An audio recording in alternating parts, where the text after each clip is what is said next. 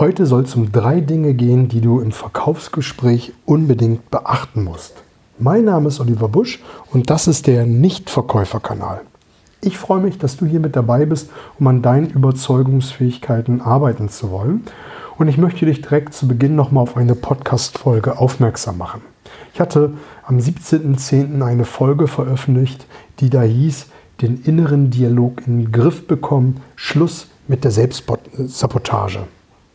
Da ging es im Kern darum, diese inneren Zwiegespräche, die man ja hat, wie zum Beispiel, ich kann doch jetzt den Kunden nicht vor 9 Uhr anrufen.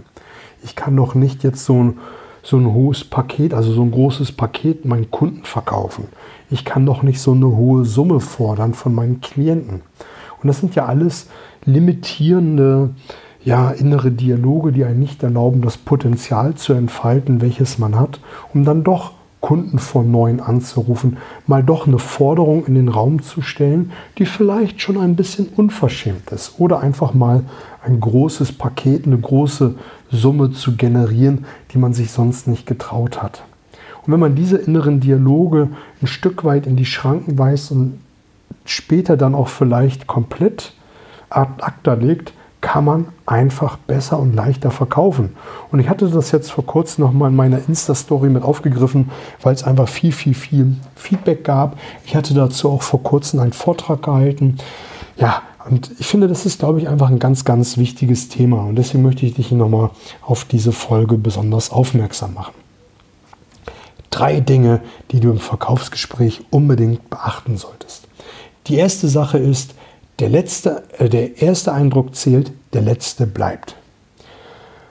Ich kenne so viele, die im Vertrieb unterwegs sind und wenn sie dem Kunden gegenüberstehen, wird erstmal gemeckert, dass es regnet, dass der Parkplatz voll war, dass die Anreise schwierig war, ähm, dass das Geschäft zurzeit nicht so gut läuft, dass am Wochenende dies und jenes passiert ist, dass der Fußballverein nicht gut äh, performt hat und, und, und. Ey, diesen Bullshit will keiner hören. Selbst wenn die Anreise äh, schwierig war, kann man das ja positiv verpacken. Ja, die Anreise war nicht gut, aber ich habe das Beste daraus gemacht. Ich bin gut hergekommen. Ich habe ein paar Kunden angerufen, wir haben gute Aufträge in Land gezogen. Weiß Gott, man muss ja nicht lügen. Ich will damit sagen, sieh zu, dass du Dinge positiv verpackst.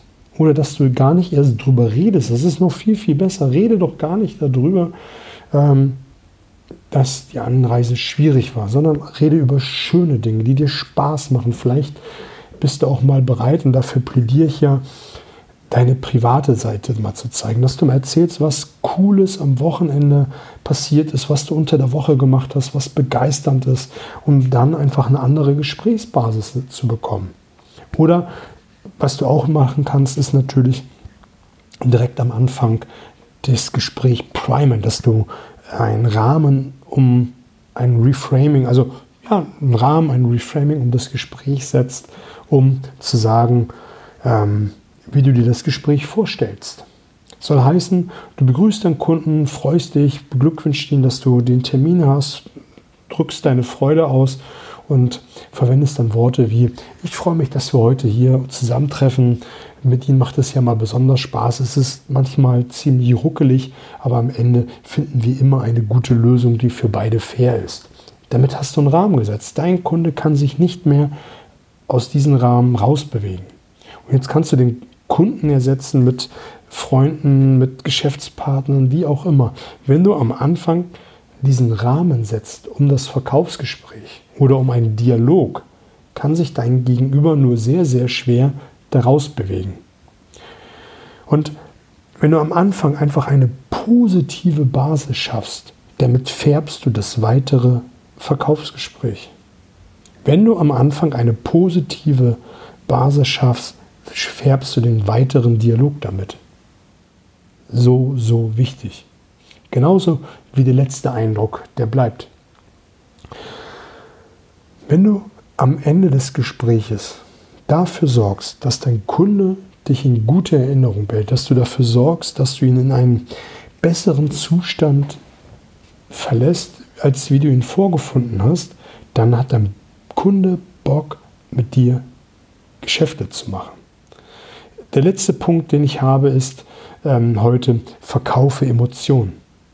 Und wir wollen mit Leuten zu tun haben, die ja, die emotional cool drauf sind, die Emotionen verspüren, die, die uns begeistern.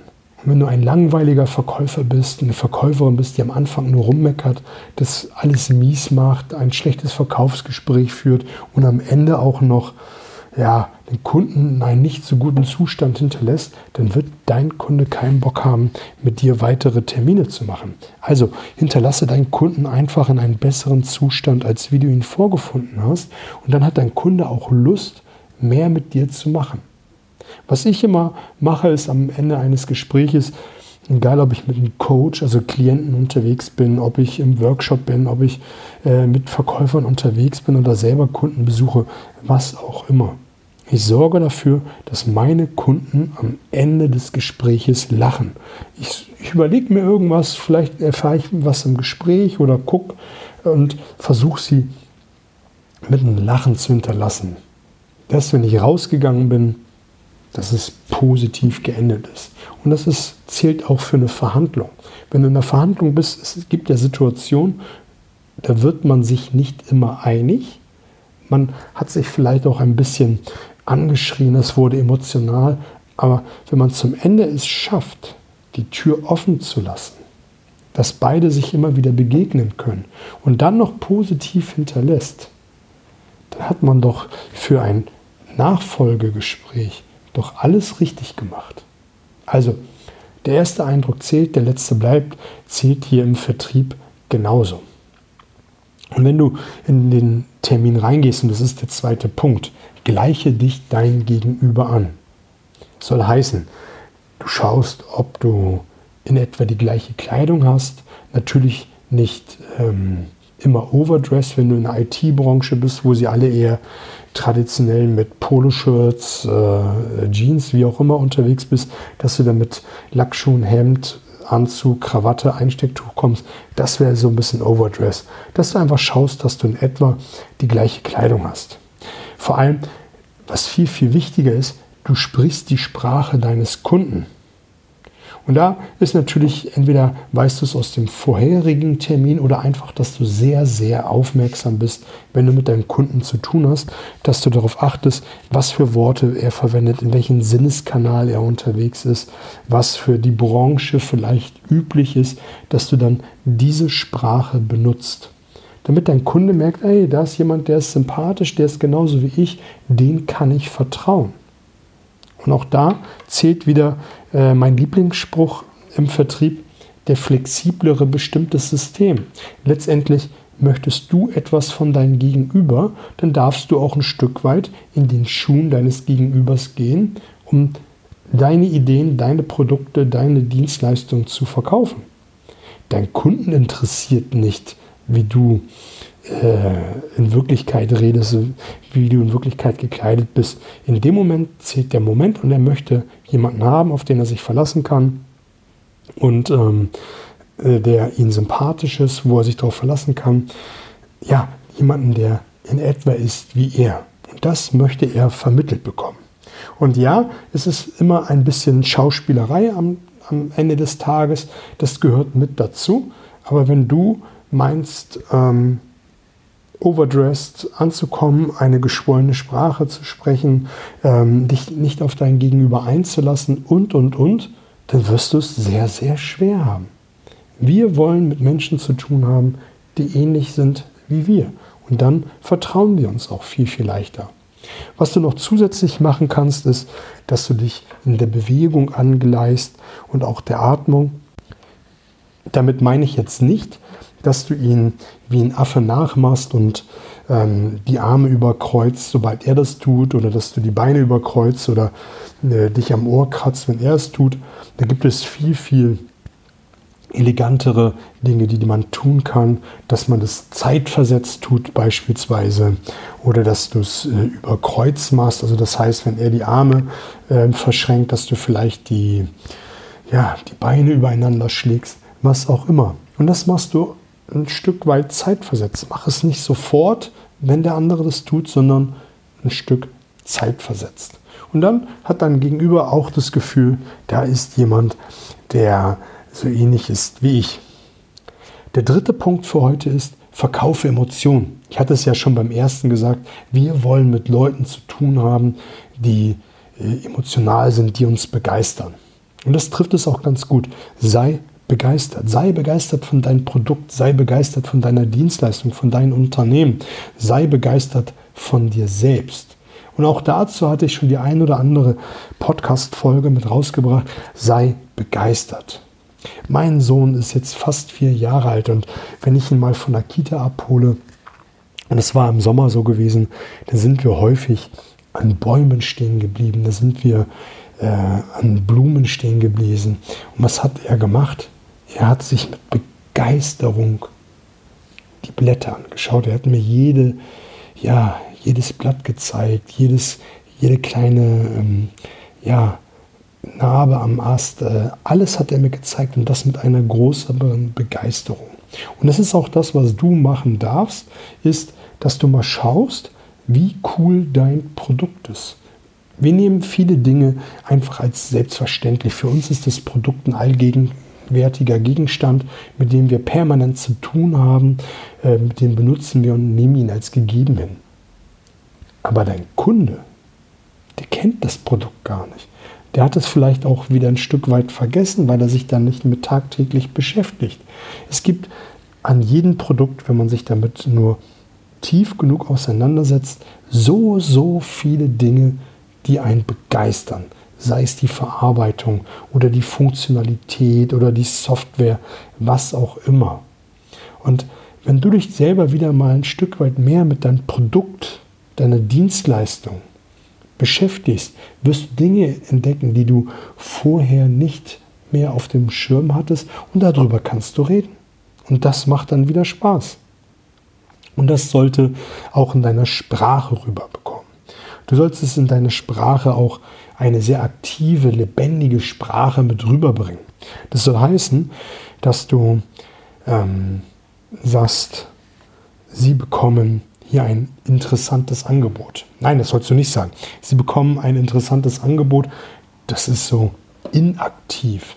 Sie bekommen ein sehr interessantes Angebot. Also du bringst noch Wörter mit hinzu.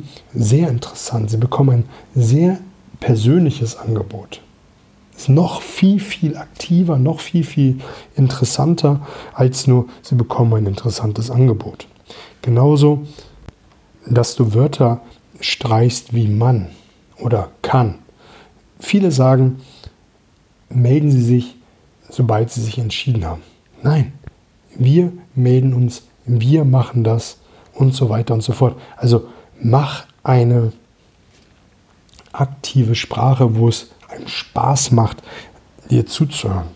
Genauso benutze Storytelling, wenn du über Emotionen verkaufen willst. Erzähle Geschichten, wie Kunden dein Produkt benutzt haben, also wie es am Anfang war, während der Installation und wie es heute ist. Erzähl Geschichten von dir selber. Erzähl Geschichten oder kreiere Geschichten, mit deinem Kunden zusammen, wenn du mit ihm am Tisch sitzt. Mal mal aus mit deinem Kunden, wie es jetzt ist, wie es während der Installation ist und wenn er erfolgreich mit deinem Produkt, deiner Dienstleistung zusammenarbeitet. Und mach das, wie ich es eben sagte, mit einer aktiven Sprache, dass du es in den schönsten Farben ausmalst. Und da ist dieser Dreierschritt äh, immer ganz äh, hilfreich, wie es in der Vergangenheit war, wie es jetzt ist, also was während der Installation passiert und was in Zukunft sein wird. Dann, wenn du über Emotionen verkaufst, mach die richtige Nutzensprache, dass du die Nutzen, die du in der Bedarfsanalyse herausgefunden hast, in der Sprache deines Kunden wiedergibst und das in den Vordergrund stellst, was ihm wichtig ist. Und dann hat er auch Bock, mit dir zusammenarbeiten, weil da ist jemand, der redet über das, was mich interessiert.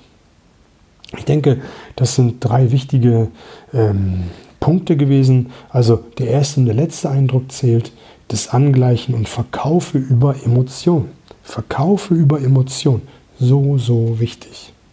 Ja, ich will an dieser Stelle sagen, ich würde mich freuen, wenn du mir ein Feedback gibst über iTunes oder über die sozialen Medien, findest du alles in den Shownotes. Ansonsten äh, fette Beute, alles Gute, bis auf bald.